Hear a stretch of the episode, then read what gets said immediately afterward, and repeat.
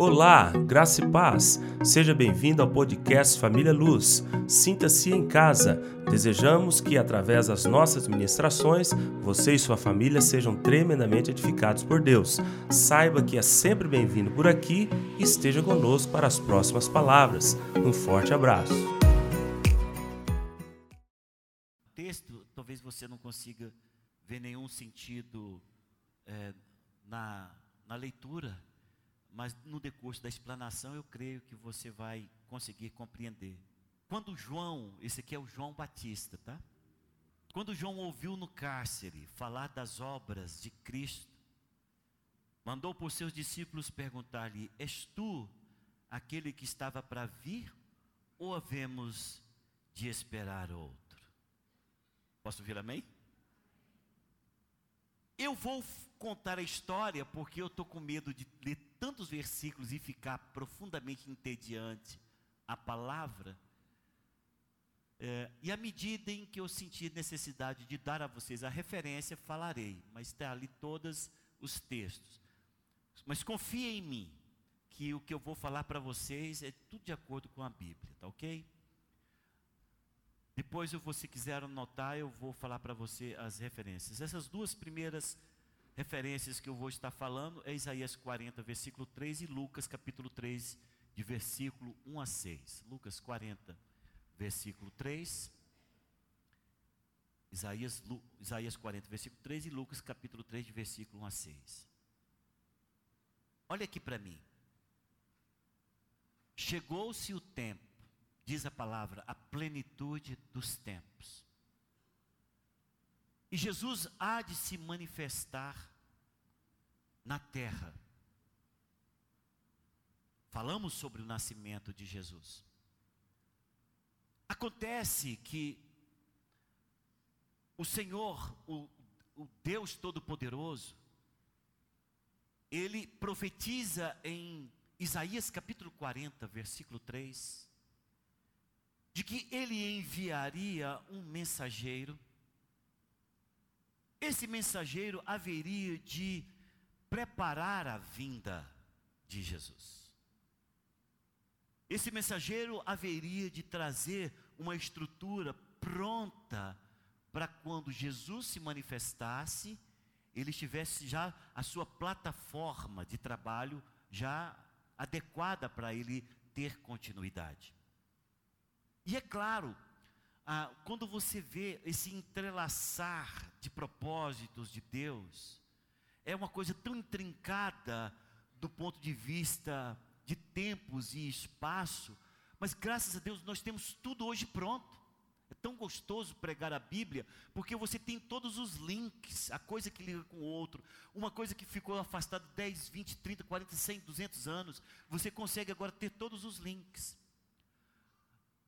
Deus, na sua eterna presciência, sabia que nos tempos da plenitude de Deus, Zacarias iria estar clamando por um filho e sem ter como nós vimos hoje aqui o casal que veio à frente. E a palavra diz que Zacarias, ao entrar no seu turno, porque ele era naqueles dias o sumo sacerdote, e que estava ministrando diante do Senhor, ele tem uma visão. E Deus fala para ele o seguinte: Olha, você vai ser pai. E a sua criança se chamará João. estou resumindo tudo, é claro. Ele vai ser separado desde o ventre. Ele vai ser um nazireu. Um cara especial. Porque ele será segundo aquilo que foi profetizado em Isaías, capítulo 40, versículo 3, ele será a voz que clama no deserto. E a ele, eles têm a incumbência de preparar a vinda de Jesus. De maneira que quando Isabel tinha seis meses de gravidez, Maria ficou grávida. E Maria visita Isabel. E nós sabemos o que acontece lá no Evangelho de Lucas, quando uh, Isabel vê, coloca os olhos em Maria, a criança mexe dentro dela, ela fica cheia da unção do Espírito Santo, porque diz o texto, e estava ali se cumprindo, de que aquela criança já era cheia do Espírito desde o ventre. Quando ela remexe, Isabel sente o poder e o mover de Deus no útero dela. E tem todas aquelas coisas, aquelas profecias lindas que Isabel fala: quem sou eu para que a mãe do meu Salvador viesse me visitar? E depois tem um cântico é, de Maria, tem um cântico de Ana, tem coisa, coisa mais linda ali. Então João Batista, ele tem, desde centenas de anos antes do seu nascimento, o propósito do seu nascimento. Escute, irmãos, todos nós que estamos aqui, nós não nascemos por acaso. Todos nós fomos estabelecidos para andar nessa terra com um propósito. Quantos creem nisso, diz amém. Você que está aqui, talvez você fale, meu Deus, eu não sei nem o que você está falando. Você tem uma existência e tem um propósito para a sua existência. E então, João Batista, passa a, a, a crescer no deserto, ele tem, ele tem uma maneira diferente de se relacionar com a vida, ele se alimenta de maneira diferente de todos, porque ele come gafanhotos, se alimenta a sua, a sua alimentação primária. Não significa que ele não comia outras coisas, a sua alimentação primária era gafanhotos e mel. E ele cresce ali como verdadeiro. Na época, essas pessoas eram chamadas de essênios. Eram pessoas que se retiravam do meio social e viviam a vida plena de Deus. João Batista sabia do seu chamado. Em um determinado momento do, do seu ministério, os fariseus enviam alguns para perguntar para ele se ele era o Cristo. Ele falou: Não sou o Cristo. E eles perguntavam: Por favor, nos fale quem você é, porque os sacerdotes, os escribas, nos mandaram perguntar: Que manifestação é essa? Quem é você? Ele diz: Eu não sou profeta. O texto lá diz isto. Eu não sou de João. Eu, eu não sou profeta. Eu, eu não sou é, juiz. Eu não sou Cristo. Quem é você? E ele então declara ali exatamente o propósito da sua vida. Ele diz lá: Eu sou a voz que clama no deserto. Ele sabia do seu chamado, ele sabia do seu propósito, ele compreendia claramente qual era a, o objetivo da sua vida. Ele haveria de preparar o caminho até a manifestação do Senhor Jesus. Escute, irmãos, uma das coisas mais importantes que precisamos ter em nossas vidas é saber qual o propósito de Deus para as nossas vidas. Qual o propósito que Deus tem para a sua vida? Se você, sentado num banco desta igreja, não sabe de onde você veio, não sabe para onde você vai e não sabe como vai, nós precisamos de ter uma conversa séria, nós dois. Porque você não pode pensar que a sua vida está resumida nisto, em um dia você ter aceitado Jesus, cruzar os bracinhos, sentar aí e esperar a morte chegar ou Jesus te arrebatar. Não, você não pode pensar nisto. Você tem que pensar que Deus te salvou com um propósito específico em sua vida. E João sabia disto. A palavra diz, quando todos os textos, é, Mateus capítulo 1 ou 2, Marcos capítulo 1 ou 2, Lucas capítulo 1 ou 2, que está tudo ali no comecinho, é muito fácil pesquisar a vida de João Batista, porque é entre os capítulos 1 e 3 de cada evangelho. E em um dos começos desses, desses evangelhos diz: naqueles dias apareceu João Batista pregando pelas bandas da Judéia, e diz a palavra, e toda a Judéia e Jerusalém vinha ter com ele.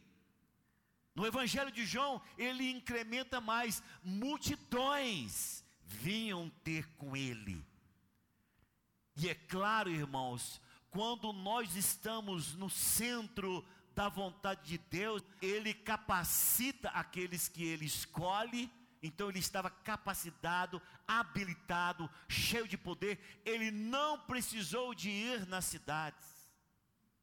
O Espírito Santo incomodou as multidões e a palavra diz que todos iam ter com ele. Ele pregava o evangelho do arrependimento e eram batizados. Multidões foram batizadas por João Batista. Pastor, quanto tempo João Batista fez isso? Os teólogos afirmam, afirmam que não foi mais do que seis meses. Porque João Batista, ele tem a sua maioridade reconhecida como de Jesus. Ele tem a sua maioridade reconhecida aos 30 anos de idade, e ele completava 30 anos de idade seis meses antes de Jesus.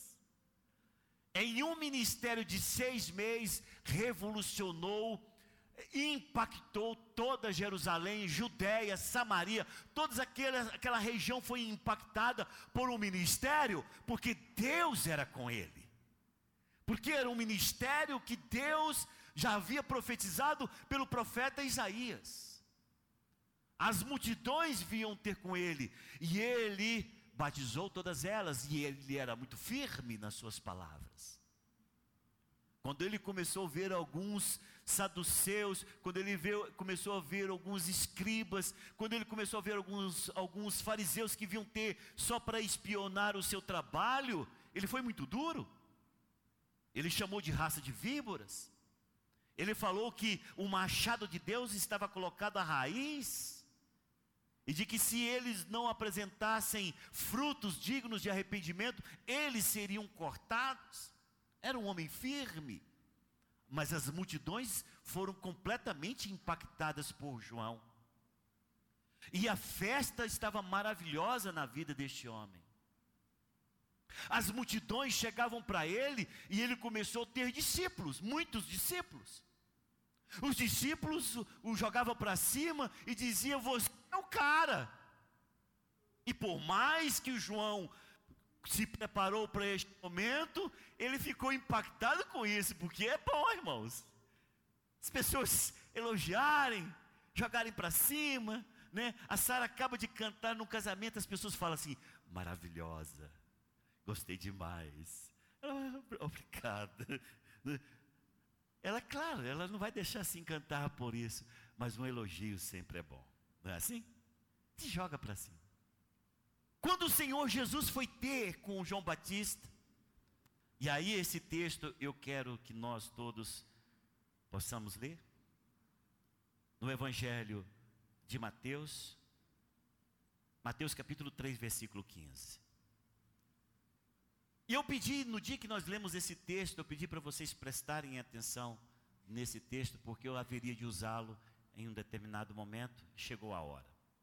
Em Mateus capítulo 3, versículo 15 diz: Mas Jesus lhe respondeu: Deixa por enquanto, porque assim nos convém cumprir toda a justiça. Então ele o admitiu. Preste atenção.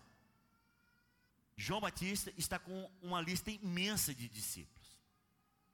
Esses caras querem aprender tudo com eles. No Evangelho de João, os discípulos falam a respeito de que João ensinava até a orar. E João estava tendo um discipulado intenso, maravilhoso, forte nesses poucos tempos, porque ele havia preparado para isso mais de 30 anos. 30 anos de conhecimento, de vontade de sede, José Mateus explodiu em seis meses. Aquilo ali era fogo para todo é lugar. Quando eu falo fogo, fogo espiritual. E o Senhor Jesus chega para ele no batismo. João Batista sabia que o momento de que ele iria reconhecer que Jesus é o enviado e o Cristo de Deus, era que estes sinais iriam acontecer no batismo. De que ao descer nas águas, Jesus Cristo, ao subir, João Batista iria ver o Espírito Santo não sobrevoar Jesus, mas pousar nele e habitar nele, e aquela veio numa forma corpórea de pomba, e ele viu com seus olhos. Então ele tinha comprovadamente os sinais daquilo que iria acontecer. Jesus chega para ele para ser batizado e ele entende quem está na frente dele. E ele diz uma coisa extremamente importante: ele diz, Eu é que precisava ser batizado por você e você vem a mim. E o Senhor Jesus diz: Deixa por enquanto. Mas, gente, todos nós entendemos o que é isso, deixa por enquanto. Por enquanto é um tempo que se resume em um parêntese em que o enquanto acabou e agora vai acontecer outra coisa depois desse. E Jesus então é batizado por João Batista e ele vê todos esses sinais se cumprindo na vida de Jesus. Qual seria o procedimento correto para um homem cujo propósito de vida profetizado desde Isaías que passou para o seu pai Zacarias e que tudo se cumpriu, ele sabia passo a passo qual seria o seu chamado e qual seria o seu plano final do propósito de Deus. Qual seria? De que ele haveria de preparar o caminho do Senhor Jesus. Ponto. O chamado de João Batista era esse que está escrito aqui lá no, no, no Evangelho de Lucas que nós demos para vocês, que ele haveria de ser aquele que iria aqui, ó, preparai o caminho do Senhor e endireitai as suas veredas. Era este o propósito. Eu pergunto para você, quando João Batista batiza Jesus, ele já não terminou então o propósito da sua vida? Sim. Ali ele deveria ter dito como, como Paulo, que eu citei agora mesmo. Olha, Jesus agora me batiza, Jesus iria batizá-lo, seria o primeiro discípulo de Jesus, e talvez o único que Jesus iria batizar, porque os outros, quem batizou foi os seus apóstolos, não foi Jesus. Ele se levantaria dizendo: Agora reina agora reina, porque começa o teu ministério e termina o meu. Começa o teu ministério, aplaneia o caminho, olha os seus discípulos. Iria mostrar às multidões que ele batizou pelo batismo do arrependimento. São teus, Jesus. Eu aplanei o caminho, eu preparei a plataforma, eu estabeleci o por onde o Senhor vai começar são todos teus, e o primeiro discípulo vai ser batizado pelo teu ministério, sou eu, me batiza. Era assim que tinha que terminar. Então, João Batista batizou o Senhor Jesus, porque ele diz: basta por enquanto, para que se cumpra toda a justiça. Justiça significa o plano real definido e concreto de Deus. Se você quer saber o que é justiça de Deus, é o plano real, completo e definido de Deus. Ele batizaria João Batista. João Batista completou a sua carreira. Ele, ele poderia até dizer para Jesus, antes de Paulo: Senhor, combati o bom combate, completei a carreira, guardei a fé. Agora, Senhor, Eis-me aqui para seguir segundo os teus planos. Só que isso não acontece. Ele viu, depois do batismo, toda a manifestação do Senhor Jesus, sobre Jesus. E ele continua o seu ministério.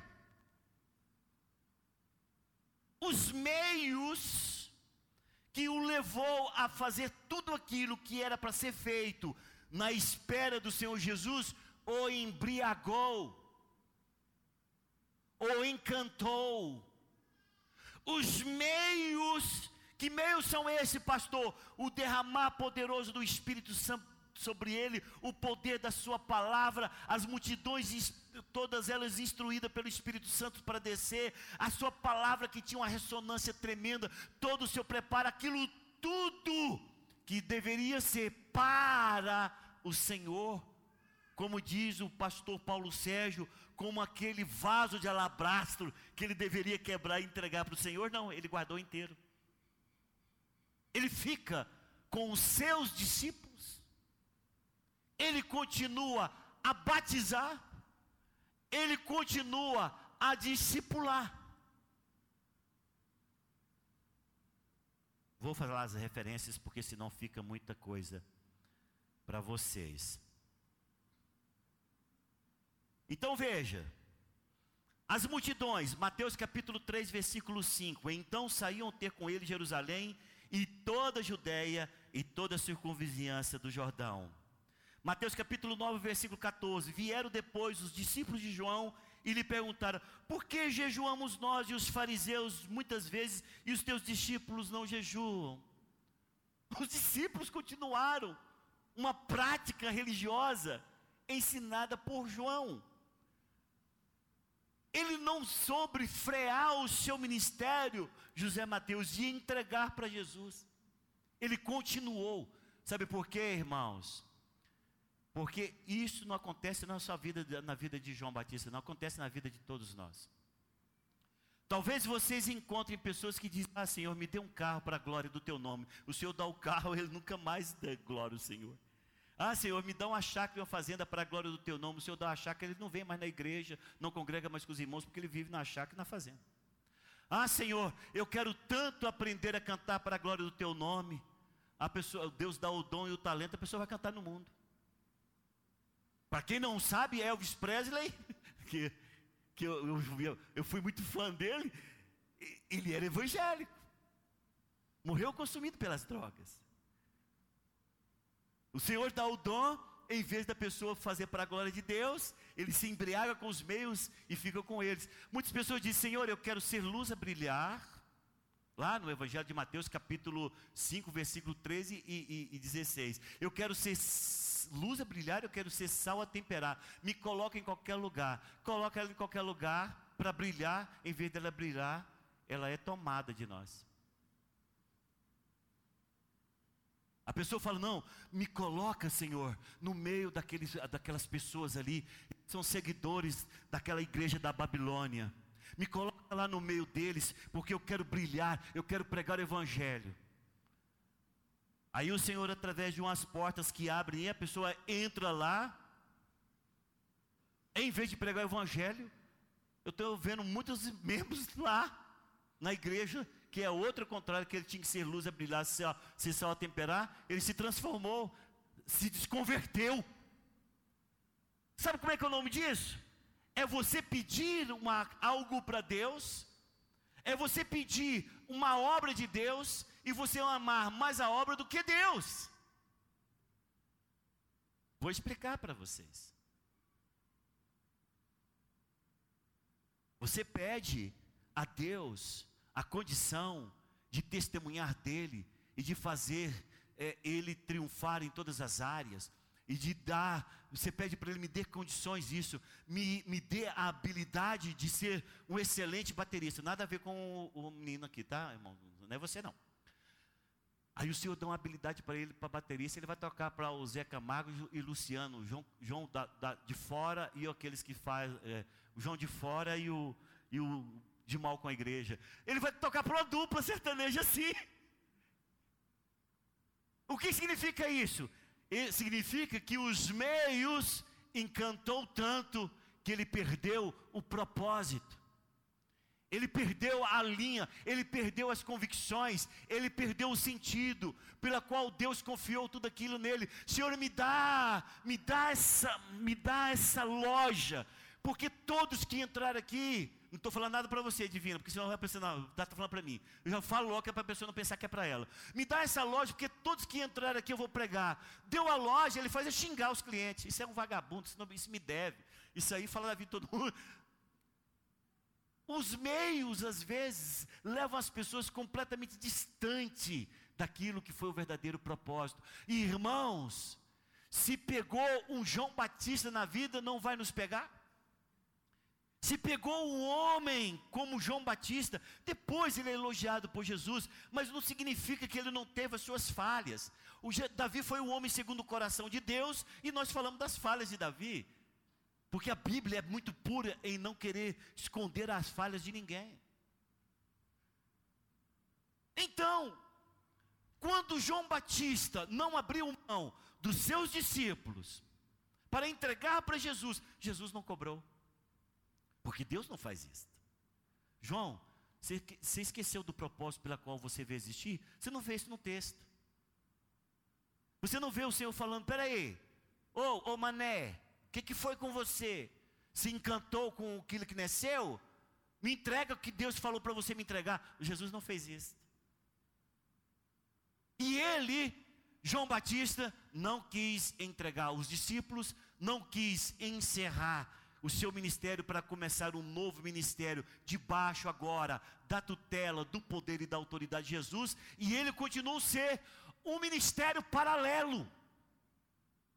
João Batista começou a ter um ministério paralelo, continuou a batizar da mesma forma, continuou a ensinar os discípulos a jejuarem, tanto é que os discípulos de Jesus, de Jesus não jejuavam e foram lá perguntar para Jesus: Jesus, uai, mas por que, que eu sou discípulo de João, por que, que nós estamos jejuando e, e os seus discípulos não jejuam? Jesus vai dar explicação para eles. Mas a doutrina pesada, forte de João Batista continuou paralelo ao ministério de Jesus. Seu ministério não pode concorrer com o ministério que te elegeu. O seu ministério não pode ser simplesmente aquilo que você acha que tem que ser, conforme aos seus pensamentos. Se Deus te colocou para estar debaixo de uma direção e debaixo de uma palavra, de uma visão, por favor, caminhe naquilo que Deus te colocou. Se você é líder de célula para fluir e multiplicar, flua e multiplique debaixo da autoridade da igreja que você está submisso. Você não pode simplesmente agora, por conta de ter toda a influência, as pessoas te amando, te elogiando, ah, você é lindo, você é maravilhoso, e aí você pegar tudo aquilo e falar: Isso aqui é meu, eu não entrego o pastor Brito, acabou, esse negócio pertence a mim. Irmão, você vai ter problema como João Batista teve, e eu vou te contar os problemas dele agora mesmo, o que aconteceu com ele. Jesus ele fala isso de maneira, ele toca numa situação dessa de maneira muito legal, e eu consigo compreender que tinha como encaixe essa situação de João Batista. E esta é uma referência que está lá em Marcos capítulo 12, versículo 1 a 9, a parábola dos lavradores maus. Ele conta essa parábola, ensinando os seus discípulos. Ele diz: Olha, certo lavrador pegou uma fazenda, plantou uma vinha, cercou de uma, de uma cerca, construiu um lagar onde iria espremer essa, as uvas, né? edificou uma torre e alugou, arrendou-a. E a palavra diz que quando chegou na época dos frutos, ele falou: Agora eu vou colher os frutos, né? Eu peguei, fiz tudo isso, dei toda a estrutura e arrendou. Aí mandou um os caras bateram nele e mandaram de volta. Mandou outro, os caras bateram de novo, quase deu para o morto, mandou embora. Mandou outro, eles mataram. Resolveu, vou matar, que esse cara para de mandar. E ele foi mandando, e as pessoas foram mortas e foram surradas por aqueles donos. Por quê, irmãos? Porque eles queriam tomar a vinha do dono. Eles queriam tomar aquele Senhor havia dado para eles de mão beijada, tudo prontinho para eles. Eles só teriam que trabalhar e repartir os frutos, ou seja, o lucro dividido, porque arrendamento é isso. Quanto que deu de lucro? Mil. Então, 500 seu, 500 meu, porque eu te dei tudo pronto. Não, eles queriam ficar com tudo. Eles não ficaram satisfeitos com o meio pelo qual eles iriam prosperar. Eles queriam ficar com a, a prosperidade e com os meios. E no final, o, cara, o, o o dono da vinha falou: Vou mandar meu filho, quem sabe eles respeitam. Aí sabe o que, que os caras planejaram? Falou assim: Olha, ele é o herdeiro, vamos matar ele, porque aí sim, agora ficou definido, fica para nós. Aí o Senhor conta nessa parábola: O que, que vai fazer o dono daquela vinha? Vai chegar, vai trazer um juízo pesado sobre aquela, aquelas pessoas, tirar a vinha daquelas mãos e colocar para outras pessoas. O Senhor estava falando exatamente disto, de que nós às vezes pegamos aquilo que é do Senhor e tomamos como nossa posse. O carro que você anda é do Senhor, sim ou não? Pelo menos deveria ser, se sua vida pertence a Ele, tudo que é seu e tudo que você tem pertence a Ele. A sua casa pertence ao Senhor, tudo que é seu pertence ao Senhor. Pelo menos eu falo isso para o Senhor: tudo que sou, Senhor, e tudo que tenho, foi o Senhor que me deu. É do Senhor, pertence ao Senhor. Eu tenho que administrar isso tudo para conservar o que é de Deus, mas eu sei que tudo pertence a Ele. Se Ele tirar e se Ele tomar, glorificado seja o nome do Senhor, porque tudo pertence a Ele. É isso que Deus quer explicar a respeito do seu dom, do seu chamado, do seu talento, da sua, da sua luz, do seu sal, da sua casa, do seu trabalho, da, da, da sua chefia, da sua empresa. É isso que ele quer dizer. Para você não se encantar com isso e ter a sua vida finalizada somente nisto. Sua vida simplesmente enclausurada dentro disso e você perder de olhar para aquele que te deu todas as condições para ter o que você tem que te deu saúde. Se amanhã vem um mosquitinho e te pica, você perde a vida por um mosquito. Mas ele te dá saúde, que é para você trabalhar. É isso que ele quer nos mostrar. É de você entender que a sua vida tem um propósito e você não pode se perder nos meios e se esquecer do real propósito da sua vida. Senhor, eu quero ser luz, então brilhe. Mas na medida em que você quer ser luz, Deus te coloca numa situação em que aquele lugar te, quase que te contamina. Espera aí, você vai ser luz ou não vai? Ou você vai se deixar ser contaminado? Você vai ser sal a temperar ou vai ser sal insípido? Como diz lá em Mateus capítulo 5, versículo 13. Você vai simplesmente perder o sabor e se misturar como um dos tais, sem que ninguém consiga saber quem é você no meio daqueles que não são cristãos mais? Ou você vai brilhar e fazer diferença? É de se não se perder nos meios. A coisa aconteceu de uma tal forma na vida de João Batista, o ministério dele desenvolveu, e o que acontece quando a pessoa perde o propósito da sua existência? A primeira coisa que acontece, aconteceu com João, foi que ele perdeu a visão. Ele perdeu a visão. Chega um momento na vida dele em que ele começa a brigar com Herodes.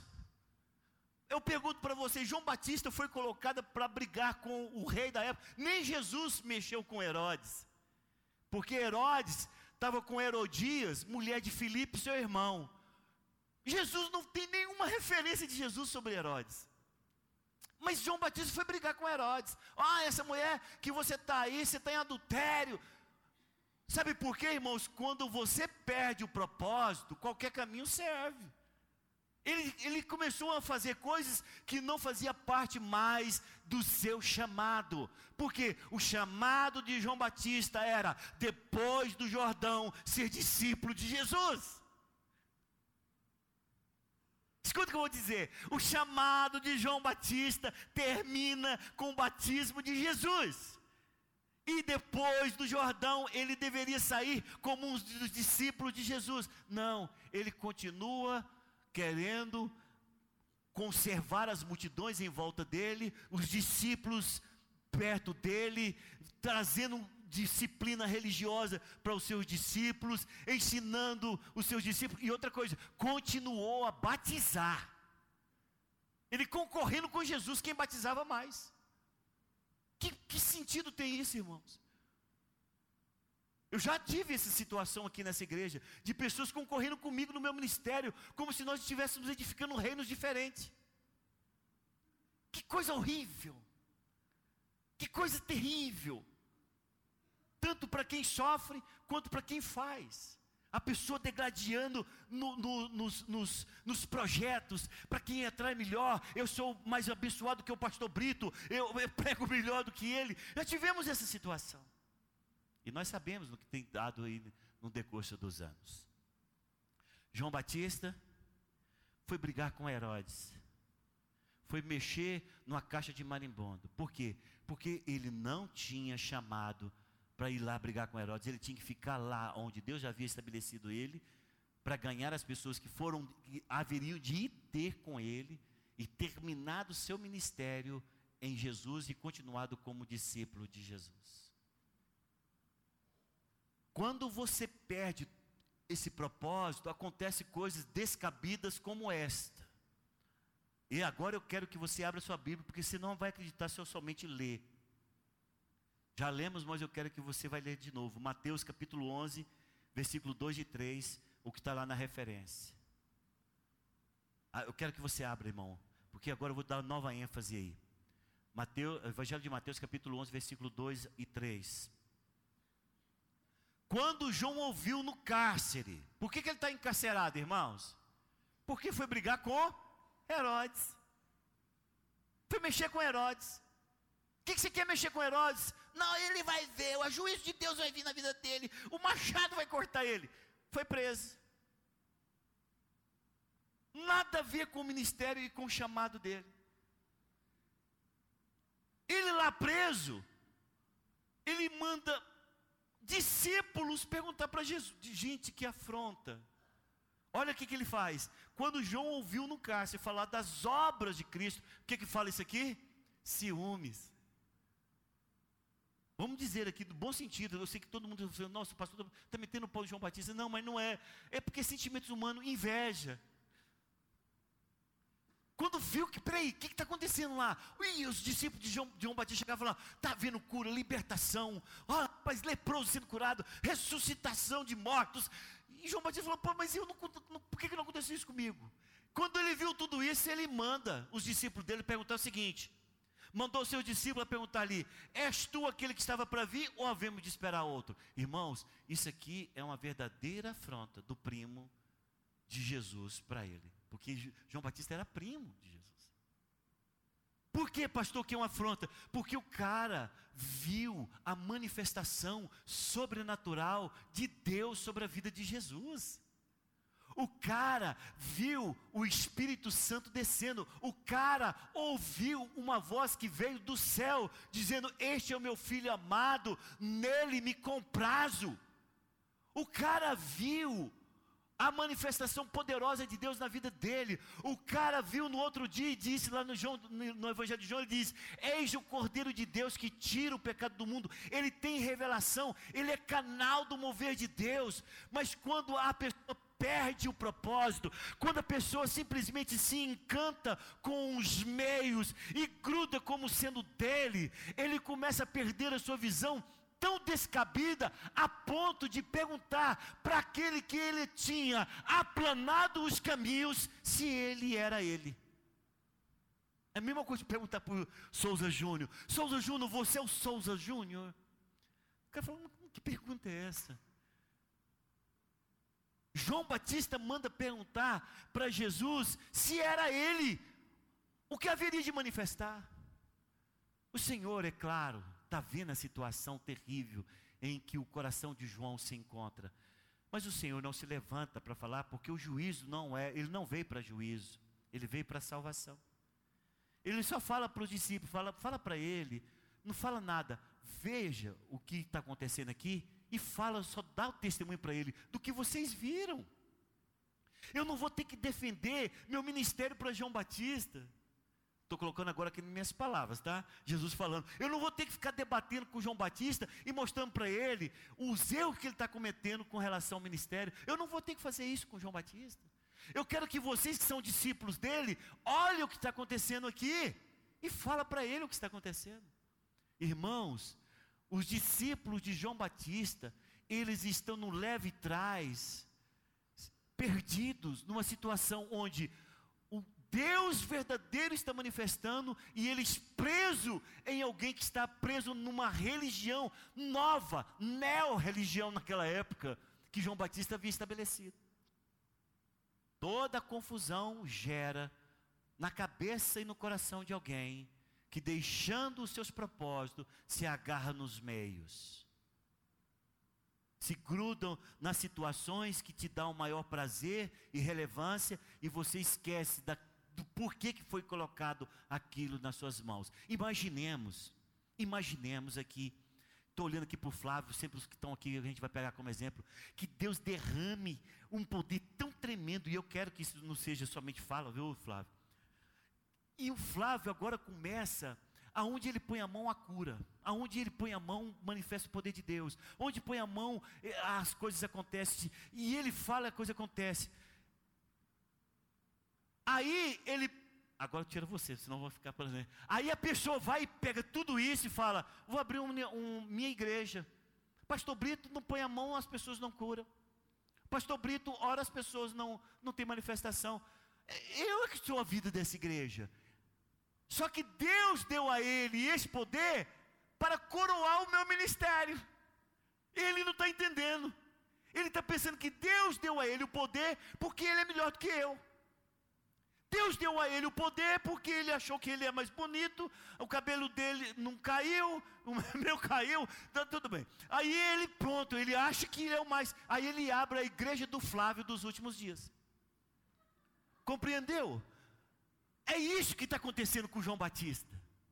Ele pegou toda a manifestação que Deus havia dado para ele, para coroar, para dar glória ao Senhor Jesus, e ele não quer entregar o bálsamo, cara. Ele não está querendo entregar o vaso. Ele fala: Não, ele ficou caro demais. Eu vou ficar com ele para mim. É isso que está acontecendo com João Batista.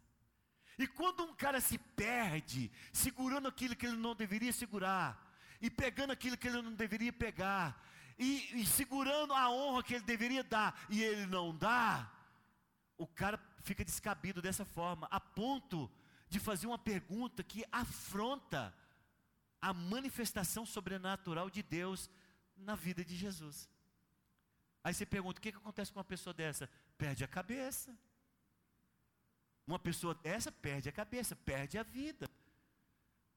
Porque já que você não consegue reconhecer o que você deveria fazer, Deus tem que interromper o que você está fazendo, porque maior do que você é o reino dele. Maior do que todos nós, irmãos, é o reino dele.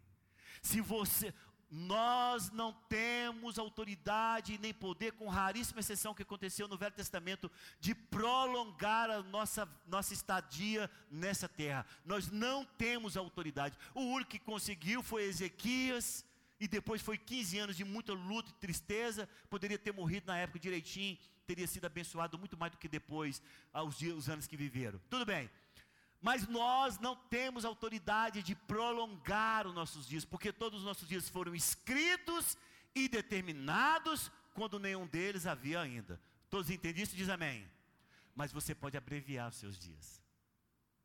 Nós não podemos prolongar, mas você pode abreviar. Como, sabe como que você abrevia? Quando você foge ao plano e ao projeto que Deus estabeleceu na sua vida. Se você começar a trabalhar, a atrapalhar o reino de Deus, como João Batista atrapalhou, você perde a cabeça. Do nada, irmão, uma festa pagã de aniversário lá, a menina dança toda esquelética lá, Herodes fica louquinho com ela, a coisa toda, toda, toda podre toda podre. Porque o cara gosta da mãe, mas a filha encantou ele com a dança. Ele fala: pede metade do reino. E ela pede a cabeça de João Batista. Mas porque tinha propósito. Porque tinha propósito. João Batista, ele estava se interpondo na manifestação do reino de Deus João Batista simplesmente saiu do real propósito pelo qual Deus havia estabelecido, ele não atendeu aquilo que Deus havia colocado em suas mãos, ele não compreendeu a finalidade da sua vida, ele quis prolongar e assumir e usurpar aquilo que não lhe pertencia, e sabe o que aconteceu? Perdeu a cabeça. Tem duas pessoas que perdem a cabeça no Novo Testamento. João Batista e Paulo. Só que o um, ele sabe que vai perder a cabeça, porque não importa a maneira como ele vai morrer. E aí ele escrevendo a Timóteo, lá 2 Timóteo capítulo 4, versículo 7, ele diz, Timóteo, eu sei que eu estou sendo oferecido por libação. Eu estou sendo entregue como oferta a Deus. Eu sei que a minha cabeça vai rolar, porque o meu tempo é chegado. Combati o bom combate. Eu completei a carreira. Eu guardei a fé. Sem nenhum problema. É uma cabeça que rola bonito. Entende? Ele, antes da cabeça dele cair e rolar, ele já estava no céu. Porque esse Paulo, ele diz: em, em, em tempestades no mar muito mais, apedrejado muitas vezes, sofrido, surrado, apanhado, preso, em jejum muitas vezes, correndo risco de vida entre os próprios irmãos, correndo risco de vida entre os judeus. Mas, irmão, em nenhum momento ele teve medo da sua morte, porque ele estava debaixo do propósito de Deus. Paulo estava debaixo do propósito. Ele falou, ele, ele falou assim: ninguém vai se perder nesse barco aqui. Pô, pô, pô, pô, para aí, o que, que foi? Ninguém vai se perder. Eu não posso morrer. Tenho, Deus tem propósito para mim. E por causa de mim, ele fala lá no, no barco, nenhum vai morrer. Porque eu estou aqui. Sabe qual foi a salvação de vocês? Eu. Por causa da minha vida, ninguém se perde. O anjo me falou.